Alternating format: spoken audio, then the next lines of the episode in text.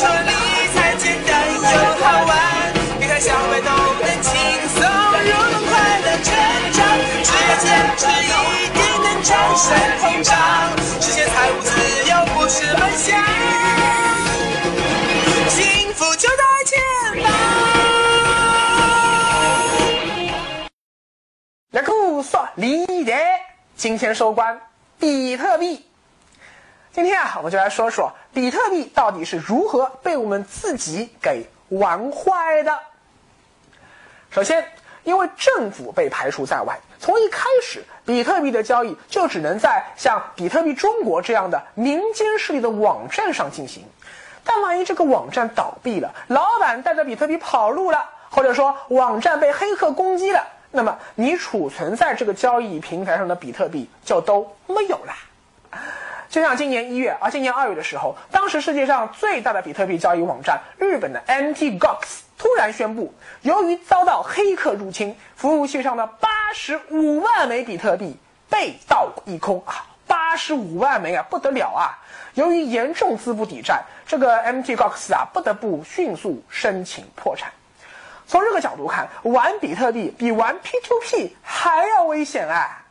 ！P2P 平台老板会跑路，比特币平台老板也会跑路。事实上，也早就有好几个比特币平台老板跑路了。但 P2P 借出去的钱本身不会因为技术问题被黑客盗走啊。但你手里的比特币，不管是放在交易平台上，还是存在你的电脑硬盘上，只要你连上 Internet，准备拿出去交易，都随时有可能被黑客盗走。这和你 QQ 号被盗是一样的。第二，比特币虽然不会导致通货膨胀，但却会导致非常严重的通货紧缩，这条最要命。因为比特币总共才两千一百万枚，可社会财富每年都在不断的增长，这就会导致，假如今年买一个鸡蛋要一枚比特币，说不定明年就只要零点八个比特币就能买一个鸡蛋了，后年只要零点五个比特币。因为这钱越来越值钱了，那消费者啊，除了吃饭这种刚性消费不能延后啊，因为不吃饭要死人的。那除此以外，像什么旅游啊，你换家具啊，换手机啊，买金银首饰啊，这些可花可不花的非必要支出，就是我之前说的拿铁因子，就会尽量延后消费，把比特币给藏起来，坐等升值。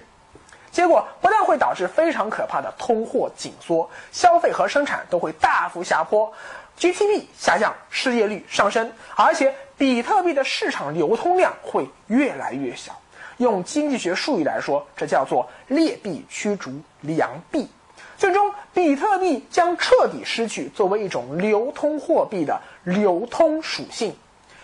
事实上啊，当年黄金本位之所以会崩溃，就是因为进入工业时代以后，人类的财富增长速度远远超过了黄金的开采速度，所以黄金才不得不从流通货币市场退出，变成了一种投资品。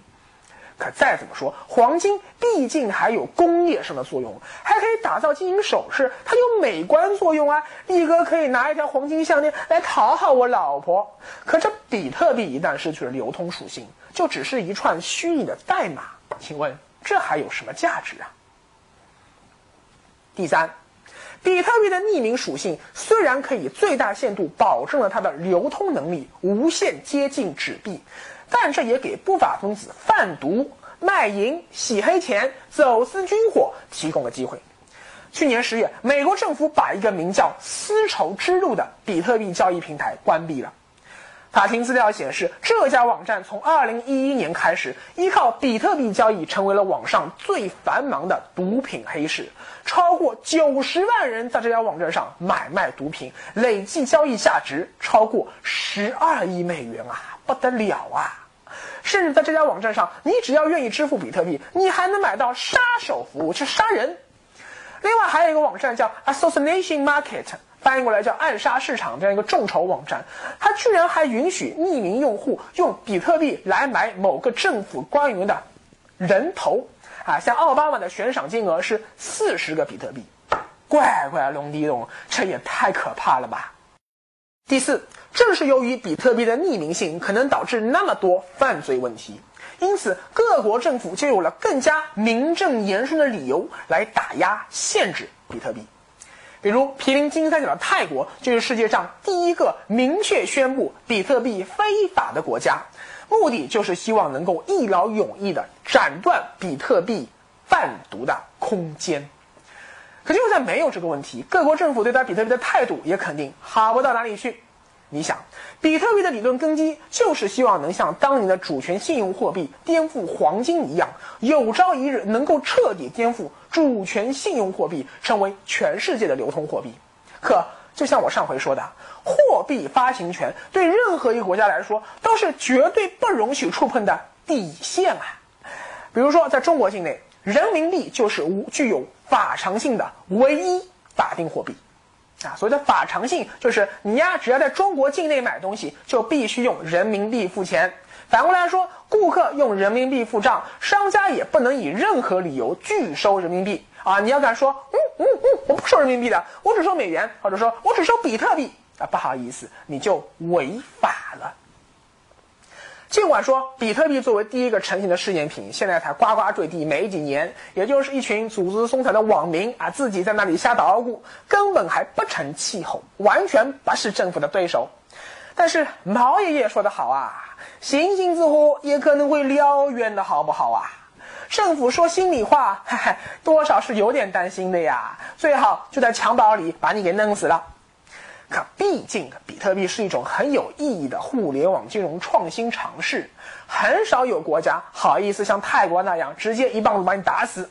所以，今天大部分国家对比特币的态度都比较暧昧，既不承认比特币是一种正儿八经的货币，也没有直接把你给弄死。比如说，以色列政府就表示啊，目前尚未承认比特币为官方货币，但是政府正考虑对比特币的盈利。征税，你看臭不要脸吧？已经想到雁过拔毛了。但比如说，美国政府只是宣布比特币合法，而美国各州对比特币的态度则是五花八门，说什么的都有。走在最前面的德国政府虽然承认比特币是记账单位，可以作为私人货币使用，在私人之间交易啊，但并非是虚拟货币，不属于法定支付手段。也就是说，你别想跟欧元平起平坐。而中国政府则早就明确了，比特币的身份是一种虚拟资产，不是虚拟货币，不能作为货币在市场上流通。央行还规定啊，包括银行和第三方支付机构在内的所有金融机构都不得给客户提供比特币支付或结算业务。这就等于说啊，名义上宣布比特币合法，实际上呢，彻底断送了比特币成为真正的货币，有朝一日挑战人民币地位的可能性。因为虚拟资产啥意思啊？意思就是你和 Q 币还有什么魔兽世界里的极品装备是一样的。法律上说，只允许人民币去买 Q 币，不能 Q 币换回人民币。说白了，如果大家都爱玩魔兽世界，那魔兽的装备就很值钱。但如果以后大家都不玩魔兽了，那你游戏账号里的装备就一钱不值。听明白了吧？既然比特币将来不可能成为真正意义上的流通货币，那作为虚拟资产的比特币实际上就毫无价值了。因为它既不能像 Q 币那样在马化腾的企鹅帝国里买到许多东西，也不像极品装备能让你在游戏里获得很强烈的游戏快感，那它剩上的，可不就只是一个用来炒作的图腾了吗？力哥说理财简单又好玩，跟着力哥走，理财不用愁。第五。根据骇客的设想，只有让各个私人货币进行充分的市场竞争，最终那个最优秀的私人货币才会脱颖而出。比特币火了以后，也紧接着的确出现了好几十种同样基于 P2P 加密技术的虚拟货币啊，什么莱特币、暗黑币、点点币、瑞波币、门罗币、无限币，尤其现在那些什么维宝币、波特币。这已经和金融创新没有半毛钱关系了，完全就是个应该被公安局抓起来枪毙一万次的传销组织。如果说玩比特币的风险是非常非常大，那么玩那些个虚拟货币的风险就是非常非常非常大。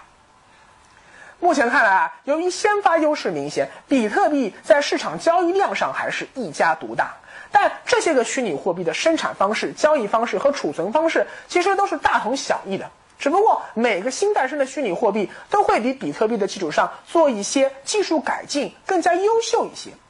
虽然这样的竞争会让这一类型的虚拟货币在技术上变得越来越成熟、越来越完善，但也给投资者带来了更大的风险。嗨，你怎么知道未来的虚拟货币市场上还是比特币一家独大呢？将来有没有可能出现一种新的、更靠谱的加密算法，把通缩问题解决了，把匿名问题解决了，把黑客攻击问题解决了呢？哦，这不是不可能的哦。将来有可能真正脱颖而出的一种成熟的虚拟货币，现在压根还没有诞生呢，而你却已经把你所有的宝都压在了比特币身上，而它只不过是一个将死在沙滩上的开路先锋。这就像十年前苹果还没有出 iPhone 的时候，你就把所有的宝都压在了诺基亚的股票上。请问现在您什么下场呢？最后，人类的贪婪本性也在把比特币往火坑里推。没错，就是那帮拼命鼓吹、拼命炒作比特币的人，硬是把比特币给玩死了。大家想想看，为什么今天还是有一大帮的比特币的死忠，像疯狗一样的拼命捍卫比特币，拼命忽悠人家去玩比特币呢？其中大部分人并不是因为像力哥这样深刻理解了比特币的伟大意义，而是因为他们自己手里的比特币已经套牢了，好不好？如果任由外界唱衰比特币，就木有人敢来接盘了，那自己手里的比特币可不就真的打水漂了吗？所以，这其实是屁股决定脑袋瓜的事情啊。中本聪在网上很早就说了，比特币还是一个很不完善的试验品，过早把比特币推向市场、推向商业化，只会断送了比特币的未来。很不幸啊，事实。正如他所料，正是由于比特币还不够完善，导致快速商业化以后产生了许多连锁问题，价格波动非常剧烈，而这些问题成了政府打压比特币最名正言顺的理由。而政府的打压本身又会让比特币的价格波动更加剧烈，最终让比特币完全沦为了一种投机工具。在二零一一年以前，比特币的价格只有几美分一枚。但到了二零一三年十一月，最高涨到了一千两百多美元一枚，甚至比当时一盎司黄金的价格还要贵啊！在受到了一连串打击以后，现在又跌回到了三百多美元，也就是两千元人民币上下。但即使如此，比特币的价格在四年的时间里也已经翻了好几千倍了。请问，价格波动那么大的一种虚拟货币，怎么可能成为日常交易使用的货币呢？虽然说啊，一直到现在为止，都有商家说我愿意接受比特币，比如说一些淘宝小店啊，一些赶时髦的咖啡店。去年上海还有一家开发商打出了用比特币买房的旗号。最近啊，甚至还有一家 P2P 公司宣布接受用比特币投资。但其实啊，你仔细想想都会发现，这些都是博眼球的噱头。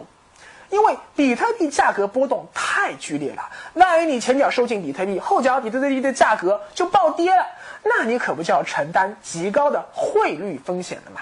商家又不是傻子，所以用比特币支付的汇率往往都要比即时汇率差好多。就是说，你用比特币直接付钱，不如把比特币换回人民币再去付钱更划算。正是由于比特币面临着上面我说的那么多的现实问题。导致比特币已经非常可悲，也很无奈的从一场当年有可能改变人类社会经济形态的金融创新试验，变成了一场彻头彻尾的投机游戏。另一个不知道比特币未来会走向何方，也不知道未来比特币价格还有没有可能再次出现暴涨，但有两点是可以肯定的。一是现在比特币的价格涨幅已经远远超过了包括郁金香泡沫在内的人类历史上所有泡沫商品的最高涨幅。二是股市泡沫破灭后，你毕竟还持有上市公司的资产，未来还有可能会分红；楼市泡沫破灭后，实打实的房子还在，你还能自住或者出租。但假如比特币的泡沫彻底破灭了，你剩下的将只是一串毫无意义的代码。但不管怎么说吧，比特币为人类打开了一个去中心化虚拟货币的潘多拉魔盒。就像其他所有互联网金融创新产品一样，魔盒一旦打开，就再也关不起来了。力哥依然坚信，互联网技术为人类打开了一扇通往无限可能的大门，infinity。解决通货膨胀问题的答案就蕴藏在这无限的可能之中。比特币可能还不够完美，但骇客的梦想总有一天会实现。尽管到了那一天，你我可能都已经不在这个世界上了，但请相信，人类的明天一定更美好。